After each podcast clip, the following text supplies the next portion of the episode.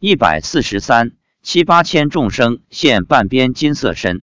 发表日期：二零一一年二月二十八日。二月二十六日星期六，因上午有事，所以中午吃完饭才去登山。在回家的路上，妻子说今天来了十万众生。我问怎么这么多？是他们听说后来的，还是观世音菩萨通知他们来的？妻子说不是，是你叫他们来的。我问诸佛菩萨都来了吗？他说都来了。我平时离家出发时都会念一下，法界一切有缘或无缘的众生，某家列祖列宗、孤魂野鬼，愿意听闻大悲咒的，请到某某山脚下来。我们将在二十分钟后到山脚下，因为怕路远的众生需要时间，所以离家出发时就说一下。有时就对家中的观世音菩萨说，请观世音菩萨通知众生到某山山脚下等我们。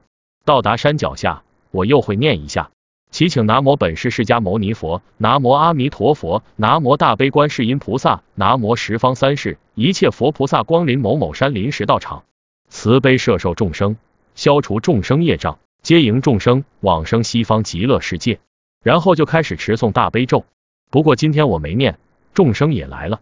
看来我召请众生来听闻大悲咒的意愿，一旦形成，就自动发出了，就好像我的佛珠一样，一到山脚下开始登山，现在就自然显现在空中，放光摄受众生，又好比一个程序，一旦写成并应用，以后就按此程序执行。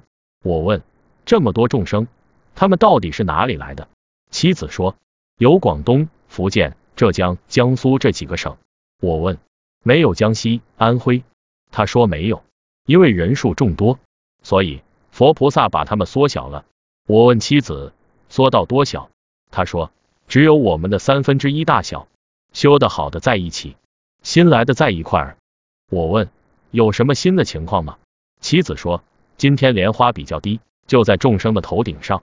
观世音菩萨不让他们爬上去。有的众生今天半边身体是金色的。